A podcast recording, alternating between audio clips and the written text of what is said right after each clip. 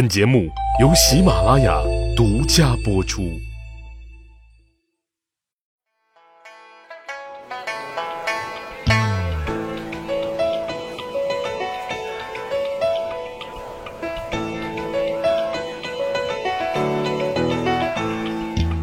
去扒历史，增长见识，密史趣谈，在下大汉。一个男人和另外一个男人啊，如何保持友谊呢？也许很简单，就一句话：我懂你。绍熙九年，也就是公元一一九四年，辛弃疾的灵魂挚友啊，陈同甫病逝了。辛弃疾把自己的悲痛跟思念都寄托于笔端，写就了一篇啊旷达又悲悯的祭文。这祭文的内容啊，共同追忆与陈同甫一起逝去的年华，还有那些年同仇敌忾、抗金报国的壮志雄心。不过，失去的，永远的就失去了，是再也回不来了。辛弃疾啊，是一个坚定不移的主张抗金者，但是他却有一个很尴尬的身份——归正人。所谓归正人呢，是南宋啊对北方沦陷区南下投奔之人的一种蔑称。辛弃疾出生的时候，北方就已经沦陷了。那时候他的祖父啊没有南下，而是带着家人在金国啊谋了一份差事。因为自幼目睹了金人对汉人的剥削压榨，绍兴三十一年，也就是公元一千一百六十一年。当金军啊再次大举南侵的时候，二十一岁的辛弃疾血气方刚，在金军老巢是揭竿起义，而且呢表现得非常英勇。之后呢归顺了南宋。那在南宋政权里头，辛弃疾也是一个威力十足的小钢炮，他不断的就给朝廷上书，要抗金北伐，要恢复中原，要血洗前耻。字里行间啊，都充满着豪气和壮志。这朝廷收到建议之后啊，也给予了高度肯定。可是这肯定完了就完了，该干啥继续干啥，没了下文啊，一而再，再而三，辛弃疾这才知道，自己的理想是丰满的，现实是骨感的。他的雄心壮志是上战场北伐，可是他在朝廷啊一直被安排到江西、湖北、湖南这些地方打转，主要任务呢就是征伯父、招流散、教民兵、役屯田。各位啊，从一个白衣飘飘的少年，一转眼就混到了保温杯里泡枸杞的年纪了。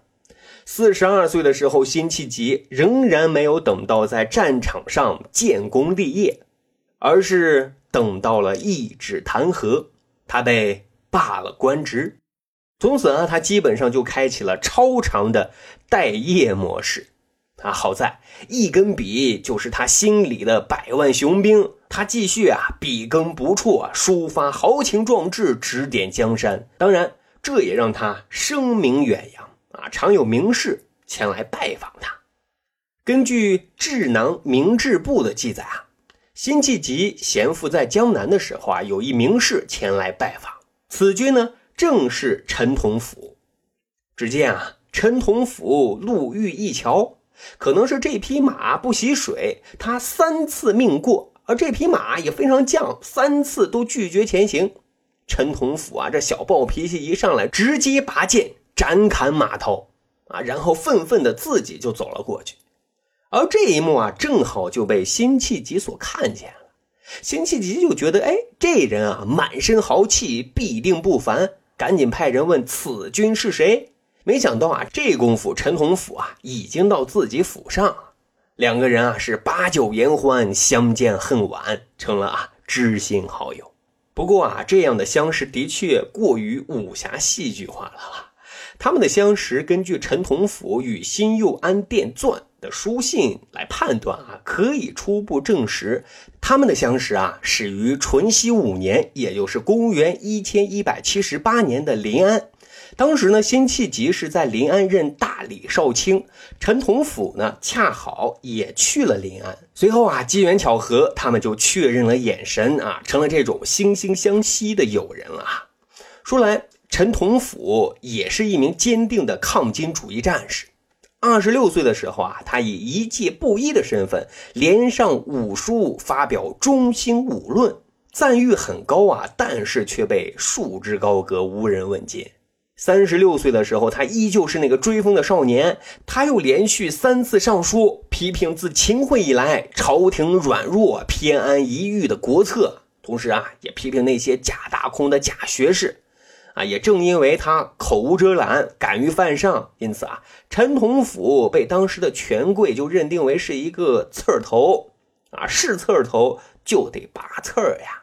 于是，陈同甫两次陷入牢狱之灾，几近命丧黄泉，但还好都挺了过来。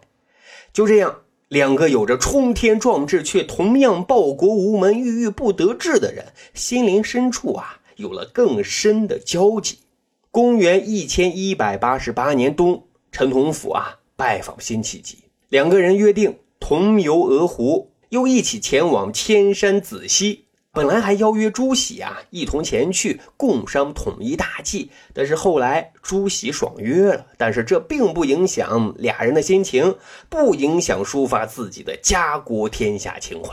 他们啊以时事就酒下菜，又是灵魂的高度共鸣契合，自然时间飞逝。啊，这里补充一个小小的知识点啊。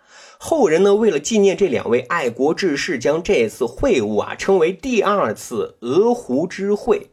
鹅湖之会在史学界的地位是非常高的，因为第一次鹅湖之会是朱熹理学和陆九渊的心学两派的这种学术交流，堪称啊中国哲学史上学术讨论的典范。所以啊，他们第二次的鹅湖之会也是非常具有纪念意义的。与陈同甫十天的短游很快就结束了，陈同甫呢也该回去了。辛弃疾有点恋恋不舍啊，送了一程又一程，但终究还是要分别的。陈同甫走了之后啊，久久不能释怀的辛弃疾啊，就找了一处酒家，一人我饮酒醉啊，恨自己为什么不能把陈同甫再多留几日，再砍上三天三夜的大山。酒家要关门了。已经是大半夜了，辛弃疾啊，只能投宿到一老友家。哎，又突然听到远处啊传来悲凉的笛声，哎，这又勾起他无尽的思念呀。于是他写了一首《贺新郎把酒长亭说》，啊，其中有这么几句：“问谁使君来愁绝？铸就而今相思错。”料当初费尽人间铁，长夜笛莫吹裂。啊，什么意思呢？大概意思就是说啊，是因为我们的志趣相投、同仇敌忾的深厚友情，才产生了如此临别之后依依不舍的万千仇怨。我耳听长夜笛声的凄凉，就更增添了这种苦楚的滋味呀。后来，陈同甫收到了这首词之后，很快就回了一首《贺新郎寄新幼安何见怀孕》，其中几句是说：“只使君从来与我话头多和。”啊，意思其实很简单，就是说，其实啥也别说了，我懂你。最后呢，两个人又相互你来一首，我来一首啊。抒发情感，表达己见。在此期间啊，辛弃疾最为大家耳熟能详的他的代表作《破阵子为陈同甫赋壮词以寄之》写了出来。醉里挑灯看剑，梦回吹角连营。八百里分回下至，五十弦翻塞外声。沙场秋点兵，马作的卢飞快，弓如霹雳弦惊。了却君王天下事，赢得生前。身后名，可怜白发生。各位，这是多么悲情的人生啊！醉生梦死，都想的是上战场杀敌，恢复中原。可是，背白发，依旧只能醉生梦死。但是啊，话说回来，文人的情怀就是哪怕有一线希望，都要争取。绍熙四年，公元一一九三年，陈同甫以五十一岁的年纪考中了当年的状元。他在给宋光宗的谢恩诗中说：“复愁自是平生志，勿谓如尘鬓发苍。”啊，仍然在表达自己的拳拳报国之心，只是很可惜，一年之后，也就是第二次鹅湖之会的第六年，陈同甫病逝了，享年也只有五十二岁。而另一位战士辛弃疾，则继续为了他们的共同宏愿，努力着，奋斗着。嘉泰三年，公元一二零三年。六十四岁的辛弃疾为之一振，因为他被朝廷重新任用，先后担任绍兴知府、镇江知府等职，但是也仅仅是一阵，不久又被贬职了，然后又是漫长的无力感。开禧三年，公元一二零七年，辛弃疾。赫然长逝，享年六十八岁。据说啊，他临终时还在大喊：“杀贼，杀贼！”有人说啊，辛弃疾和陈同甫的友谊是革命的友谊，因为他们有着共同的志向和目标。但是从另外一个侧面也证明，辛弃疾和陈同甫的友谊，说明了男人交友的最高境界。其实就是灵魂深处的志同道合。好，这就是咱今天的密室趣谈。如果您觉得咱的节目还不错，欢迎大家使用专辑的评分功能为密室趣谈打打分，为大汉啊留留言。